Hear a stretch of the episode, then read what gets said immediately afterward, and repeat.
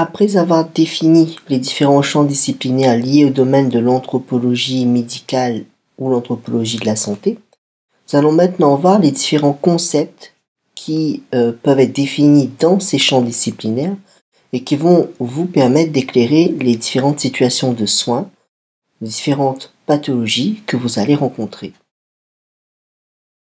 Commençons par faire le lien entre la culture et la maladie.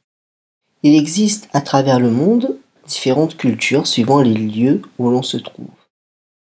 Et dans ces cultures, il existe différentes façons d'appréhender la maladie, différentes façons de définir la maladie et différentes façons aussi de soigner finalement la personne malade.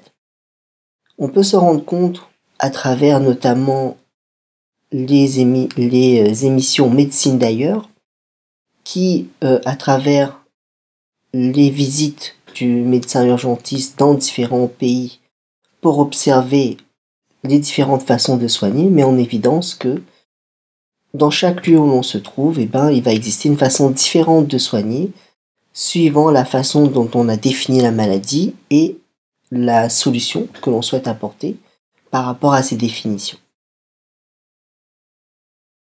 La notion de culture, commençons par la définir, notamment à travers ce que nous dit Edward Burnett Taylor, pour qui la culture est un ensemble complexe qui inclut les savoirs, les croyances, l'art, les mœurs, le droit, les coutumes, ainsi que toute disposition ou usage acquis par l'homme vivant en société. Et dans ces usages et dispositions, il y a bien sûr la façon de prendre soin, de soigner la personne qui en a besoin dans cette société. L'anthropologue français Claude Lévi-Strauss considère lui que la culture est un attribut distinctif de l'humanité, une caractéristique universelle qui va donc opposer cette humanité à la nature.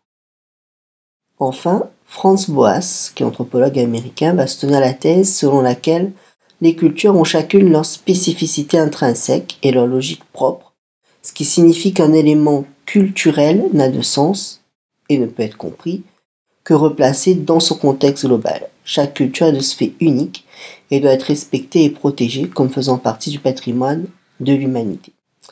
Ce qui nous amène à penser que si on reprend les situations évoquées en introduction et que l'on replace ces situations dans le contexte finalement des différentes cultures de ces malades, eh bien on comprendrait peut-être mieux les choix, les euh, itinéraires thérapeutiques qu'ils ont choisis. La diversité culturelle. Au niveau planétaire, il y a donc une diversité culturelle qui est liée à la présence de différentes cultures, au sens de ce que l'on va trouver quand on est, au sens de la culture à laquelle on appartient à la naissance.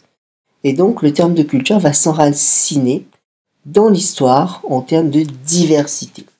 Pour Claude Lévi-Strauss, on appelle culture tout ensemble ethnographique qui, du point de vue de l'enquête, présente par rapport à d'autres des écarts distinctifs. Le terme de culture est employé pour désigner un ensemble d'écarts significatifs dont les limites coïncident approximativement. Donc ce qu'on va mettre en évidence pour Claude Lévi-Strauss dans les différentes cultures que l'on peut trouver sur la planète, ce sont les différences justement entre ces différentes cultures-là. La diversité culturelle. Cette diversité culturelle signifie que les cultures sont à la fois différentes, mais aussi semblables par certains aspects. Certaines cultures meurent, comme la culture de l'Égypte ancienne, qui n'existe plus aujourd'hui, l'époque des pharaons étant révolue, tout ce qui existait culturellement parlant à cette époque, est totalement différent aujourd'hui en Égypte. D'autres cultures risquent de mourir, comme celle de nombreux peuples du bassin de l'Amazonie, et là, les enjeux qui euh, sont liés à cette culture sont bien sûr ceux de la survie. On cherche à protéger l'Amazonie pour pouvoir protéger la culture de ceux qui y vivent. Et puis de nouvelles cultures apparaissent, notamment par exemple les subcultures américaines liées aux mouvements musicaux comme le hip-hop ou le rap qui définissent finalement euh, une véritable culture pour ceux qui s'immergent dans ces milieux-là et ce qui va être important, les enjeux qui vont exister à ce moment-là, va être la reconnaissance et la transmission de ce patrimoine culturel-là. Alors la diversité culturelle nous amène aussi à une dynamique culturelle, donc surtout avec le monde actuel qui tend vers des interactions entre les cultures. Ces interactions peuvent se traduire de deux façons. Soit une culture qui a tendance à se refermer sur elle-même afin de marquer sa différence, soit une culture qui montre une volonté d'ouverture afin de faire connaître ses particularités.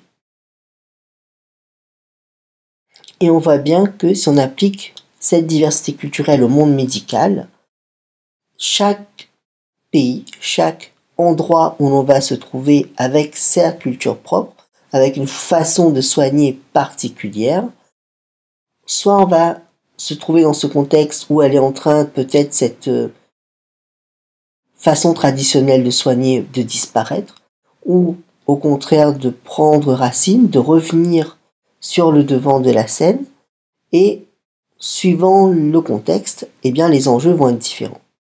Et pour pouvoir comprendre ces enjeux-là, il faut faire un effort de décentration. C'est-à-dire finalement chercher à comprendre chaque culture, qu'elle soit passée au présent, proche ou interne, et de reconnaître à chaque culture une égale dignité. De ne pas finalement ne faire que comparer les cultures, mais les considérer comme des entités propres et les étudier finalement sans jugement, se décentrer par rapport finalement à sa propre culture.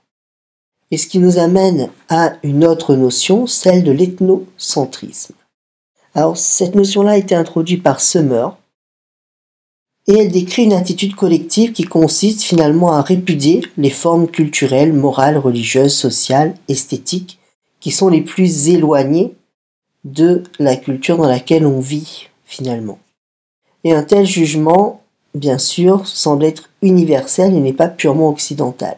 C'est-à-dire, contrairement à ce qu'on a pu avancer peut-être par, euh, par euh, auparavant, ce n'est pas seulement l'Occident qui regarde l'Orient, les cultures asiatiques ou les cultures américaines en ayant ce jugement un peu péjoratif. Ce n'est pas seulement ça, c'est vraiment aussi bah, les Asiatiques qui peuvent regarder étrangement la culture européenne ou américaine. Ça va, donc ça vaut pour toutes les cultures. Bien sûr, l'ethnologue, l'anthropologue, mais aussi le soignant, et certainement le soignant en particulier, doivent dépasser cet ethnocentrisme-là. Alors les concepts de base en anthropologie à propos de la représentation de la maladie.